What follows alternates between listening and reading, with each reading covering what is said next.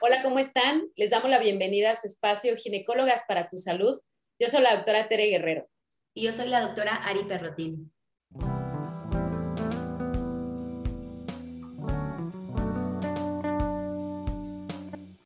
Y pues bueno, en esta ocasión, iniciando el año con estos temas súper interesantes que les traemos, vamos a platicar de un tema que ya lo habíamos tocado anteriormente, pero el día de hoy vamos a enfocarnos en las dudas más frecuentes que surgen eh, en la consulta. Específicamente vamos a hablar el día de hoy de las dudas más frecuentes respecto a la infertilidad. A veces en consulta nos preguntan, oiga, doctora, de estudios y demás, y pues bueno, creo que eh, concentramos el día de hoy las preguntas más frecuentes y las traemos para que nos las conteste pues un súper, súper, súper experto. ¿A quién tenemos el día de hoy, Ari? Bueno, pues el día de hoy, aparte de tener de invitado a un gran amigo mío, eh, les quiero leer un poquito del currículum del doctor para que chequen el nivel que traemos el día de hoy. Él es el doctor Aldo Meneses Ríos. Él es pues egresado de la Facultad de la Universidad de La, de la Salle aquí en la Ciudad de México. Hizo la especialidad de ginecología y obstetricia por parte del Centro Médico ABC. Después hizo una maestría en reproducción humana que está avalada por la Universidad del Rey Juan Carlos por parte del IBE, el Instituto Valenciano de Infertilidad. Hizo la paroscopía e histeroscopía en ginecología en el Hospital Manuel G. González y después una subespecialidad en biología de reproducción humana por parte del Instituto Nacional de Perinatología. Y pues bueno, el doctor sigue preparándose, estudiando, como todo médico creo que no acabamos nunca, pero bueno, esa es parte de su currículum. Aldo, bienvenidísimo a este tu espacio. ¿Cómo estás el día de hoy? Bueno, muchas gracias, doctoras, eh, por la invitación. Eh, para mí es, también es muy grato estar compartiendo con ustedes y con su foro eh, todos los, todas las preguntas relacionadas a este tema que es hoy en día una realidad y que pues eh, la mujer hoy en día y la pareja como tal en general posterga, ¿no? Por múltiples razones que según han tocado esa parte, esta, la, la, búsqueda de embarazo y entonces, pues bueno, hoy vamos a platicar un poquito acerca de eso. Excelente. Y pues bueno, vamos a iniciar con las preguntas. Como te digo, concentramos las más frecuentes, las que más surgen en la consulta del día a día y que seguramente muchos colegas médicos también se van a, se van a identificar. La primera pregunta sería, y es lo que más nos, eh, llegan a, hacer la, duda en la consulta, es ¿cuándo recomendamos a una pareja ir a una consulta de infertilidad? Bueno, claro, es, ese es como, de ahí partimos, ¿no? Para poder definir, y es eh, una pregunta muy básica, pero a la vez compleja, porque lo que tratamos nosotros eh, es de entender por qué dejar pasar un tiempo X para poder buscar o no una ayuda, ¿no? Nosotros hablamos de un problema de fertilidad cuando pasan más de 12 meses y que la pareja no ha logrado eh, concebir, ¿no? Y que, claro, no ha estado con un método anticonceptivo establecido. Esto, eh, este tiempo eh, está trazado más en particular por la edad de la mujer, aunque también tiene una participación del hombre.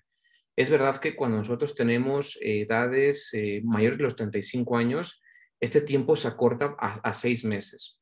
Y también nosotros consideramos eh, no solo el tiempo, porque a veces eh, sí es el tiempo, pero también si hay una patología, alguna enfermedad de base que, pueda condicionar que esa mujer u hombre pueda tener una posibilidad de una, eh, pues una merma en su potencial reproductivo, ¿no? Entonces eso es muy importante también tener claro. Por ejemplo, es típico una mujer que tenga quizás ciclos irregulares, pues no se esperará quizás los 12 meses para poder buscarlo. Habría que corregir eso de tiempo atrás, ¿no? Desde la valoración inicial para poder como tratar de corregir esto y de ahí, ¿no? Que corran ese tiempo definido para poder establecer el diagnóstico de, infertilidad. Y nosotros a veces me preguntan los pacientes que por qué ese tiempo, ¿no? ¿Por qué seis meses? ¿Por qué doce meses? Eso está trazado desde el punto de vista matemático, ¿no? Se han hecho estudios en poblaciones abiertas eh, eh, donde pues no, no se implementan incluso, son poblaciones muy cerradas donde no, no, está prohibido incluso los métodos anticonceptivos, se hacen seguimientos observacionales a largo plazo para poder definir la tasa de fecundidad ¿no? en esa pareja. Y se ha trazado de esa forma, ¿no? Se tiene bien eh, eh, estudiado al paso del tiempo cuál es la, posibilidad matemática, ¿no? O la tasa acumulada de embarazo al paso del tiempo para definir esto. Entonces, hablamos nosotros de seis meses en mujeres de arriba de 35 años porque eh, esa curva, si yo hiciera una gráfica, pues cae como una meseta y posteriormente hay un declive de esa posibilidad. Y pasa en, la mujer menor de 35 años lo mismo pasado los 12 meses. Esa es la razón por la cual eh, nosotros decimos, hey, busca ayuda cuando encontramos estos tiempos. Y, creo que es importante que en general las pacientes escuchen esta información, porque a veces como médicos sí tenemos esta noción de los 12 meses, ¿no? De, oye, mi paciente ya tiene dos años, tres años buscando un embarazo y no lo ha conseguido. A veces también pasa que la paciente nos dice, ah, sí, pero es que pues no lo he buscado tan intencionadamente, ¿no? Pero ya pasaron ocho años, ¿no? Y no se ha dado el embarazo. Entonces, definitivamente, pues ya nos hace buscarlo pero eh, siempre las pacientes ocurre que pues esperan, ¿no? Decir, ay, ya se va a dar solito, ya va a llegar el tiempo, ¿no? Entonces, también eh, creo que es importante que sepan que tenemos este límite de 12 meses en el cual si ya pasó más de este tiempo y se está buscando el embarazo intencionadamente, con buscar el embarazo intencionadamente, pues bueno, hablamos de que tengan eh, actividad sexual frecuente, ¿verdad? De preferencia en los días más fértiles de su ciclo menstrual, para que podamos tener una mayor probabilidad de embarazo. Entonces, creo que es, es importante y más aún el que sepan que si la edad es mayor a los 35 años, debemos de acortar ese tiempo de espera y como tú dices, ¿no? No dejar pasar el tiempo. Creo que lo hemos visto y yo creo que a los tres nos ha pasado, por ejemplo, a nivel institucional, que desafortunadamente las pacientes, ya lo decía Saldo, la paciente va postergando eh, la, maternidad llega una edad en la que ya, yo les digo eh, eh, en la consulta, ya terminaron la maestría, el doctorado, Power Ranger, todos los estudios habidos y por haber, y es como, ahora sí ya me quiero embarazar. Llegan a veces a una consulta institucional y les dicen, híjole, ¿qué crees? Que ya no estás dentro de la edad o ya te pasaste de la edad para entrar a un protocolo. Entonces es, es importante que sepan que lo ideal es no esperar, ¿no? O sea, si ya pasamos este tiempo que acabas de comentar, pues no esperar y acudir a una consulta. Digo, es algo como, esos puntos, hay unos, comentarios que, dijiste que se hacen como muy, muy curiosos porque muchas veces cuando tú le preguntas a esa mujer o a la pareja de, estoy buscando embarazo, te dicen no, pero tampoco es un método anticonceptivo y, y tienen relaciones sexuales, digamos, de forma seriada, quizás su pensamiento es, lo busco cuando quiero, cuando estoy eh, teniendo relaciones los días fértiles, ¿no? Y eso, sabes, es un error porque eh, el, el, el concepto de buscar embarazo es que yo de forma aleatoria, ¿no? Fuera de la menstruación, tenga relaciones sexuales, ¿no? Y que de esa forma yo pueda embarazarme. Y, entonces el concepto es, que no lo he buscado porque no he tenido relaciones tomando en cuenta mis días fértiles, ¿no? A veces es un poco difícil como de hacerlos, eh, hacerlas entender, pero sí hay que explicarles eso porque eh, sabemos nosotros y hoy en día que, por ejemplo, hablando un poco de esto de los días fértiles, es que con la tecnología agarran, las apps, ¿no? Por ejemplo, para poder, mira mi calendario y te enseñan y te van diciendo, mira, me dice que estos días, la verdad es que incluso hay estudios relacionados a esto que si yo quisiera detectar por estas aplicaciones la ventana de, digamos, de los días fértiles, incluso la ovulación, solo tiene un poder de detección del 20%, o sea, es muy pobre. Entonces, eh, si yo me baso en la tecnología, ¿no? Para poder determinar esto, o robotizo o calendarizo las relaciones, los días que tengo, ¿no? Como fértiles, pues realmente es que la pareja se va a frustrar, la pareja se va a frustrar. O sea, por eso aquí la recomendación es de forma random, aleatoria, decir dos a tres veces por semana. Ya, no cuentes los días, no hagas nada tú disfruta, busca en el camino el viaje y las cosas sucederán. Y se da que bueno, ¿verdad? si no, pues estamos nosotros para poderlo resolver. Exactamente. Oye, y creo que algo, algo que acabamos de, como creo que coincidir los tres, es justo en esto de cuando preguntas, ¿no? Digo, bueno, tú Aldo, porque ya obvio, ¿no? Te llega la pareja ahí, pues ya es como, claro, no tienen alguna cuestión, tienen dudas muy dirigidas a la fertilidad, pero justo con respecto a esto de, de, buscar y no buscar, ¿no? A mí me pasa mucho de eso de, ¿qué método estás, están utilizando? Ninguno. Aunque sea el calendario, conoces tus ciclos, natural, no, ninguno. ¿Buscas embarazo? No, claro, no para nada. Entonces, sí te pero tienes pareja y tienes relación. Entonces, me, me, pasa mucho, imagino ustedes igual en la consulta, que como que te das cuenta que les cae el 20 en ese momento, ¿no? Como, ah, creo que sí me puedo embarazar entonces. Y bueno, esto, esto viene a colación de, de, tomar el tiempo, ¿no? De decir, sí, llevo ocho años eh, teniendo este tipo de actividad sexual, no teniendo un método y quizás por ahí se me prende un poquito el foco de, oye, pues, no lo he buscado ocho años, pero tampoco ha llegado ocho años, ¿no? Creo que también para, para centrarnos. Con respecto a eh, los estudios, ya entrando en materia, eh, algunas veces, bueno, sabemos que la consulta de fertilidad puede no ser tan fácil, es decir, quieras o no, ya te llega una pareja con algún historial, ¿no? Con, con quizás pérdidas gestacionales, con mucho tiempo intentando, hablabas de este estrés, ¿no? De casi, casi de, oye, este, salte del trabajo y vente porque la aplicación me dice que es ahorita o nunca. Entonces ya, ya sabemos que llegan un poquito como chino, ahora este me va a pedir el montonal y me va a estudiar hasta el último pelo de la nuca. Entonces, Cuéntanos un poquito con respecto a estudios dirigidos a la mujer en el área de la infertilidad para el diagnóstico, ¿qué son los que sueles tú pedir? Mira, justo eso, eso que dices es, Ari, es súper también interesante porque yo en lo particular soy muy práctico. O sea, eh, cuando llega una pareja es, oye, a ver, vienes, no, no que te estudie la molécula de la molécula. O sea, lo que venimos a es, a que te embaraces, ¿no? Entonces, y, de forma práctica, para poder buscar esto, es entender que los estudios que tengan un rendimiento en cuanto a que yo si identifico algo, lo pueda corregir.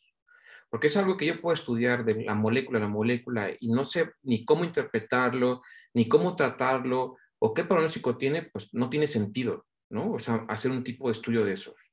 Entonces, básicamente, yo les digo eh, eh, a las mujeres es ver el tema de la ovulación y ver cómo están las trompas. O sea, Básicamente, eso son, oye, que el útero, sí, puede tener algún factor, digamos, en cuanto a la repercusión, pero la, la, la posibilidad de impacto es muy baja, o sea, está más asociado quizá a pérdidas estacionales o complicaciones ya durante el embarazo que propiamente generan un problema de fertilidad. Entonces, básicamente son los dos estudios. Y bueno, de esos, pues bueno, hay distintas formas de poderlo identificar, ¿no? Normalmente cuando hablamos de un problema de ovulación, eh, es verdad que la, eh, digamos, eh, que una mujer sea regular, ¿no? Y hablando regular, que también es otro punto importante, ¿no? Porque a veces piensan que regular es cada 28 días, ¿no? Entonces, o como relojitos todos los días de un mes fijo, y pues sabemos que eso no es así, ¿no? O sea, hay un intervalo, que hay una variación de más o menos días, y que esto pues así debe de ser, y eso se define a una mujer como regular. O sea, entrando en ese concepto, pues alrededor del 8, 9 de cada 10 mujeres serían, tendrían ciclos ovulatorios, ¿no? O sea, que tendrían una ovulación mes con mes. A veces es por eso que ese 10-15%, a pesar de que la mujer tenga ciclos menstruales regulares, eh, nos obligamos quizá a hacer un estudio eh, confirmatorio para poder saber si está ovulando o no. Que aquí pues hay distintas herramientas, desde las cosas más naturales caseras hasta cosas por ultrasonido que se puedan hacer o estudios de sangre, ¿no? Ninguno de ellos es eficaz. O sea, realmente hay ninguno que te diga, este es 100%, detecta todo. Quizá es una situación que dependerá mucho de la practicidad, ¿no? De, de, mujer a mujer, si se hace quizá una consulta por telemedicina o se hace presencial, eh, los recursos, o sea, todo lo que pueda tener quizá el médico y la paciente para poder como decir, esta es la herramienta más práctica para poder confirmar el tema de la ovulación. Y por otra parte, el tema de las trompas, ¿no? que sabemos que quizá es un poco más complejo de poderlo abordar porque los estudios de imagen, eh, pues llámese un ultrasonido, una tomografía, una resonancia o bien un estudio de sangre, pues no va, a, no va a detectar quizá la salud de esa trompa o si tiene una obstrucción mecánica o no. O sea, lo, que hay que hacer es meter líquido, ¿no? Por, por, cualquier vía, ¿no? Sea por un medio de contraste, un líquido que se vea por ultrasonido, un líquido que se vea por cualquier tipo de imagen para poder distender esa trompa y saber que no, no esté obstruida, ¿no? Tapada, como dicen. Entonces, ese es como el fenómeno que habría que entender. Aquí se complica un poco más las cosas porque a yo les explico a las, a las pacientes que eh, el hecho de que yo tenga una mujer que esté ovulando, pues no significa que ese óvulo sea, quizá tenga la capacidad de, dar un bebé sano, por ejemplo, ¿no? O que funcionalmente pueda aceptar eh, el, espermatozoide desde el punto de vista ¿no? ya fisiológico, o que esa trompa sí, sí pase líquido, pero que sí funcione, ¿no? Porque hay que entender que la trompa, su función es que alimenta al embrión en los primeros cinco días de vida. Entonces, si esa capacidad de cómo lo alimenta y ese intercambio de nutrientes, oxígeno, pues no lo puedo valorar por un estudio de, digamos, de imagen, ¿no? Entonces, es un poco difícil, pero es son las herramientas que tenemos desde el punto de vista práctico para entender, eh, pues, qué hacer, ¿no? O sea, cuál es el alcance y de alguna forma dirigirnos ya sea a corregirlo o bien solventarlo con algún tratamiento médico reproductivo. Mm. Creo que esto lo, que me queda muy claro y, me gustaría que a quienes nos ven y nos escuchan entiendan es esta practicidad, ¿no? O sea, yo, yo la verdad es que soy así, ¿no? O sea, a ver, uno más uno, ¿a dónde nos vamos? Entonces, si de pronto es, oye, ya viene la pareja que lleva tres, cuatro años, que ya están hasta el gorro de que la vecina, la amiga, la tía le dio el remedio. o sea, ya es una pareja que no, no, no todos los días vamos a tener, oye, ayer decidimos intentarlo y hoy venimos contigo, o sea, la verdad. Entonces, sí me gusta mucho esta practicidad porque creo que es, es muy importante que les demos como datos claves, ¿no? Ya, ya el doctor nos lo comenta súper bien. A ver, ¿no? Necesito saber, si estás ovulando, necesito saber cómo están tus trompas, ¿no? Que se me puede complicar ya en el algoritmo, puede ser, pero, pero sí me gusta como que esta parte de decir, ni son 80 estudios, ni son otros ocho años en lo que te los haces y en lo que sí cuesta y en lo que es el dinero, y, es algo que, que, tú me corregirás, pero a veces lo podemos averiguar en un solo ciclo, ¿no? O sea, oye, pues, a final de este mes ya tenemos los primeros para seguir avanzando. Entonces, me, me gusta porque creo que les podemos dar con un, como un rayito de esperanza de decir, Tampoco te pienses que van a ser años de estudios ahora, va a ser algo muy práctico, muy directo y, que vamos a partir de ahí. No sé, yo así, así lo, lo capté o lo entendí. Exacto, y nada más como algo adicional, algo que yo hago en mi práctica médica es que esa paciente que llega, pues en el ultrasonido es valorar su reserva ovárica, que es medir los número de folículos, las bolitas negras que se ven ahí, que a veces lo denominan muchos como quistes, que no son quistes, son folículos. ¿Ven, ¿Ven por qué les dije que teníamos que traer al doctor? Gracias. Sí, sí, sí, me da mucha risa porque todo, no, tengo quistes, doctor, no tienes quistes. Qué bueno que tienes esas manchitas negras porque eso significa que tienes óvulos, ¿no? O sea, y, y, bueno, eh, eso es eh, un aliciente porque al final, eh, otra vez, o sea, a pesar que la mujer tenga, o ponemos el escenario, una mujer que está menstruando mes con mes y que aparentemente todo es normal, le hago un ultrasonido, tengo pocos folículos, cuidado, ¿no? O sea, paciente seguramente su ventana reproductiva es corta y hay que meterle acelerador a todo, ¿no? Eh, y bueno, y la otra es también, eh, eh, a veces nos damos orientaciones hacia, por ejemplo, temas ginecológicos como endometriosis o enomiosis o, o ¿no? miomas, pólipos, que nos puedan dar una orientación que decíamos que pueden mermar un poco la posibilidad de, de éxito, ¿no? De cualquier tratamiento y que a veces eh, con algún tratamiento médico podemos como equilibrar las hormonas, la enfermedad para que las cosas sucedan de una forma práctica e incluso no hay necesidad, incluso de operar, porque a veces es lo que también pasa, ¿no? O sea, aquí lo que buscamos es otra vez rápido. O sea, me quiero embarazar, cosas prácticas, rápido, nada de cosas enredadas y, y efectivas, ¿no? Entonces, y lo podemos hacer mediante un ultrasonido. O sea, con un ultrasonido podemos todo eso encontrar de una forma práctica en la primera consulta. Claro.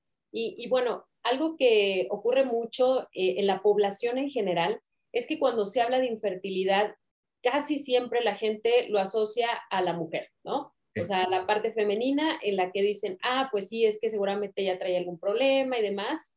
Eh, sabemos que las causas masculinas también existen, ¿verdad? Y tú ahorita nos dirás cuál es la, estadística en promedio de cuándo es una causa femenina y masculina y cuándo puede ser eh, mixta, ¿verdad? Pero eh, es importante que también sepan que parte del protocolo de infertilidad es el estudio del hombre. Y esto yo creo que a los tres nos ha ocurrido en la consulta, que de pronto la paciente llega sola, ¿no? Llega ella solita y ya nos cuenta toda su historia del antecedente de infertilidad y demás. Y le dices, oye, los estudios de tu marido, de tu pareja. No, no, pues es que él me dijo que primero me estudie todo yo y luego ya me hacen los estudios a él, ¿no? ¿Qué, nos puedes contar acerca del protocolo de estudio que se le hace en el caso del hombre? Claro, bueno, eso que dices es típico, ¿no? O sea, el, el, hecho de que, que, hagan eso, de va primero ella y después él, ¿no? O, tratan de evadir, el hombre trata de evadir siempre por cualquier circunstancia el, el hacerse un estudio. Ahora, eh, es muy importante el hombre, o sea, si jugamos un papel desde el punto de vista estadístico, prácticamente estamos hablando que el 50% de las causas son femeninas, 50 masculinas e incluso 25% son mixtas. Y eso hace pensar que eh, por esta estadística, pues tengo que estudiar los dos al mismo tiempo, ¿no? O sea, porque si no estoy perdiendo tiempo también. Entonces, eh, eso es el, primer mensaje. El segundo, y bueno, tendrán que ir a la consulta juntos, ¿no?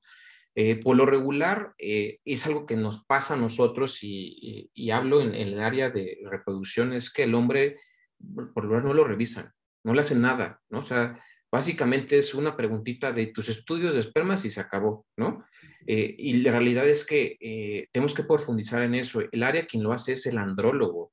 Entonces, eh, no, no, no, no, necesariamente el biólogo de la reproducción. Nosotros tenemos quizá el entrenamiento en, en abordar parte de, de, la cuestión reproductiva masculina, pero no tenemos quizá la experiencia, la expertise para poder abordar esto.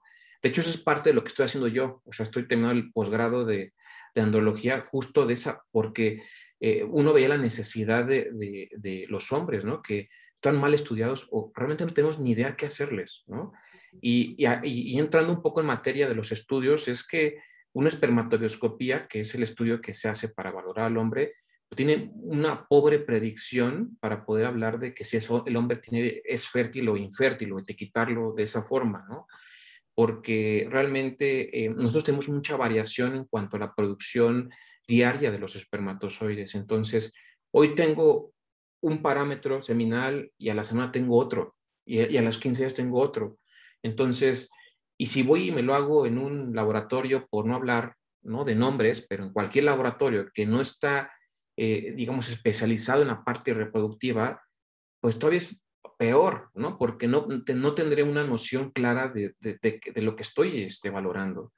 Entonces, eso es de entrada. Y lo otro es que también a él hay que interrogarlo de cómo están sus erecciones, cómo está eh, eh, la eyaculación, cómo está su líbido, ¿no? ¿Cuál es su rendimiento en cuanto al tema hormonal? Es decir, que no se sienta fatigado, cómo está su distribución de grasa, músculo, desde el punto de vista metabólico, desde el punto de vista hormonal, ¿dónde está? Porque todo eso al final tiene una repercusión desde el punto de vista reproductivo. Y eso no lo hacemos, ¿no? O sea, no lo hacemos nadie, ¿no? Entonces, y es algo que tenemos que abordar en ellos también. El foco rojo, claro está, y es mucho más importante hacerlo, es pues teniendo una espermatoscopía quizá normal. Si tengo un conteo bajo o tengo una movilidad baja de los espermatozoides o una morfología alterada o, en, una variación mixta, pues tendría que profundizar aún más el, el, por qué tiene esos problemas, ¿no? La realidad es que hoy en día eh, si hay estudios un poco más sofisticados fuera de la cuestión de una, una espermatoscopía, como por ejemplo una, por decir nombres, una fragmentación del espermático, un estrés oxidativo del, plasma seminal o marcadores eh, que se miden en, el semen para ver desde el punto de vista bioquímico que no hay un grado de inflamación de la próstata, de las vesículas seminales. O sea, ya a lo que voy es que hay muchas herramientas hoy en día que nos dan orientación diagnóstica y que también pueden mejorar la capacidad reproductiva. ¿Y por qué digo esto? Porque el estudiar bien al hombre va a ayudar a que a quizá esa paciente, esa pareja, no condenarle a una fecundación in vitro. O sea, yo puedo mejorar la calidad de, del, del, espermatozoide, del gameto masculino, para que las condiciones sean las aptas y quizá alcance que se puede embarazar de forma natural, o bien, si no, que a la primera pegue sea una inseminación o sea una fecundación in vitro. O sea, eh, y esto, pues, eh, claro, esto quizás implica un poco más de tiempo, quizá en la practicidad, ¿no? Que eso habrá que balancearlo con, combinado con la mujer, ¿no? Si una paciente quizá de 40 años con endometriosis, con baja reserva, pues quizá no me espera estudiar al hombre seis meses, ¿no? O sea, o, lo que tendrá que esperar, pero a lo que voy, esas decisiones prácticas se tendrían que como tomar una decisión, pero es una mujer que tiene una buena reserva ovárica, que está joven y que él tiene la oportunidad de mejorar su, semen, hay que esperarnos. O sea, también no hay que no precipitarse en tomar las decisiones, ¿no? Eh, pero bueno, o sea, el mensaje final es que eh, hay mucho por hacer por el hombre para poder tratar de también mejorar esto y que no recaiga en la mujer. O sea, porque ya decimos que esto incluso es prácticamente igual. Son las dos caras de la moneda y hay que abordarlos con profundidad y de forma práctica los dos.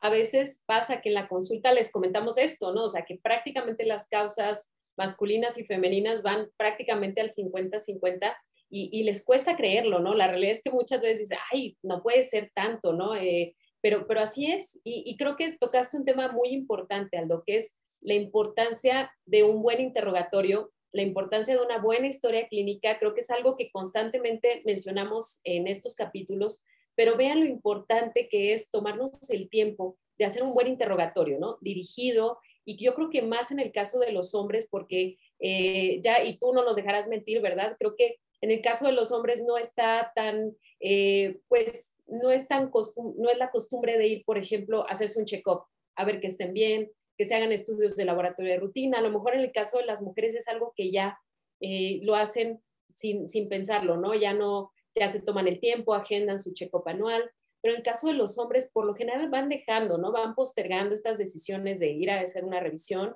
y más aún cuando ya se viene un problema de infertilidad, es como, híjole, mejor me espero al final y ya cuando no me quede de otra, pues ya ni modo, aunque me lleven a rastras, ¿no? Casi, casi al consultorio, pero, pero pues vean la importancia, ¿no? De, de cómo a veces dentro de la misma historia clínica, a veces ahí ya podemos encontrar casi, casi el diagnóstico, ¿no? Así es. Bueno, pues como estábamos diciendo que es, que es de dos, ¿no? Que ya aquí el, el doctor Aldo ya, yo creo que los hombres que están escuchando este capítulo como que, como que ya se fueron, yo creo, porque eso de que el doctor me pregunte de mi erección y de, no, ya, a ver, ¿cómo? Esto no. Eh, vamos, vamos a regresarlos aquí. Entonces, con respecto a la edad también, ¿no? Es algo que también a, las mujeres se nos llena de que ya se te fue el tren, de que ya no vas a poder, de que ya estás muy grande. Sabemos y lo mencionábamos al principio, ¿no? Muchas eh, mujeres pues vamos a postergar la maternidad por objetivos em, que tenemos en la vida y entonces de pronto pues sí, la edad de, concebir, la edad de buscar esta maternidad cada vez va aumentando pero la edad ahora sí que es, es importante en los dos o seguimos esta creencia de que el hombre puede concebir hasta los 70, 80 y no pasa nada con él o, o qué nos dices con la edad? Bueno, la edad paterna sí tiene, en el hombre sí tiene una repercusión, quizá no en la capacidad reproductiva. O sea, sí es verdad que la calidad y la cantidad de los espermatozoides se va perdiendo también al paso del tiempo, pero muchas veces no es tanto la repercusión para que eh, quizá genere un problema de infertilidad. Aquí la situación es que sí está asociado como en la mujer a que a medida, que avanza la edad, y hablo, el punto álgido en el hombre es a partir de los 50 años, eh, donde hay una repercusión en cuanto a, que en mi descendencia puede haber mayor riesgo de enfermedades cromosómicas, ¿no? Llámese incluso un síndrome de Down o cualquier otro tipo de enfermedad cromosómica, y también de, enfermedades, eh, entonces le, llamamos eh, multifactorial, multigenéticas, podemos decirlo así, porque son como de un origen puede decirlo con un poco desconocido, como lo es el autismo, eh, las epilepsias, los trastornos de déficit de atención, eh, en niños que vemos que es bueno, es que todo salió bien y nadie la ginecóloga, el ginecólogo me dijo que no había ningún problema de embarazo y de repente ves al chiquitín que tenía, tiene un, un problema a los dos, tres años, ¿no? Por XY en el neurodesarrollo. Y es la que el niño tenía un autismo, ¿no? Eso a veces está asociado con la edad paterna. Entonces, eh, esto es muy complejo quizá de explicar desde el punto de vista como fisiopatológico, pero sí hay una asociación. Entonces, por eso parte de la recomendación es incluso, eh, yo les digo a, algunos hombres, como, le, como pasa en la mujer, que, oye, ¿no quieres tener hijos? Congela tus espermatozoides, porque congelarás el tiempo desde el punto de vista biológico también para que no repercuta En, tu, en, tu, en tus generaciones de tus hijos. Entonces, eh, si la creencia tiene que perderse, o sea, también hay repercusiones en el hombre y que pues también el reloj biológico pues tendría que de alguna manera apurarlos para este pues buscar embarazarse.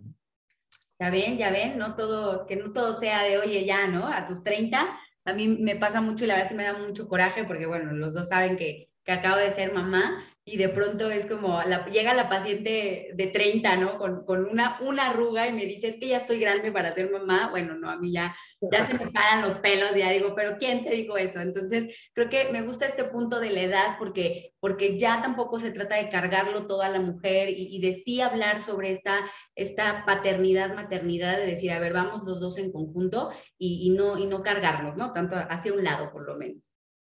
Así es. Y pues bueno, Aldo, la verdad es que, que, nos encantaría volverte a tener por aquí, así que ya te vamos a nombrar aquí el biólogo andrólogo del, del, espacio, entonces cuando gustes, estás nuevamente invitado. Si pudieras dejarnos, eh, compartirnos en dónde te pueden encontrar eh, las parejas que nos están escuchando, tienes redes sociales, en dónde te ubicas la consulta. Mira, este, yo estoy en el Hospital eh, Ángeles Acoxpa, en, el, en la ABC de Santa Fe. Eh, me pueden buscar en las redes sociales como eh, Aldo Meneses y bueno, pues ahí me pueden contactar para poder, este, cualquier situación, pues estar ahí en contacto. Cualquier duda que tengan o alguna consulta virtual, presencial o lo que sea. A ver, aprovechen, aprovechen al doctor. Muy bien, pues por esto, este capítulo sería todo. De nuevo, muchísimas gracias por acompañarnos. Como ya saben, a nosotras pues nos encuentran en nuestras redes sociales, la doctora Tere Guerrero, ginecóloga, y a mí en Consultorio Excel. Y pues ya saben, como siempre, abiertas a recibir más dudas, más preguntas, más temas, más expertos que quieran que traigamos. Nosotros encantadísimas. Y pues nos vemos hasta la próxima. Un gusto, amiga Aldo. Muchísimas gracias por la invitación. Gracias, doctoras. Un abrazo. Nos vemos. Bye bye. Chao. Bye.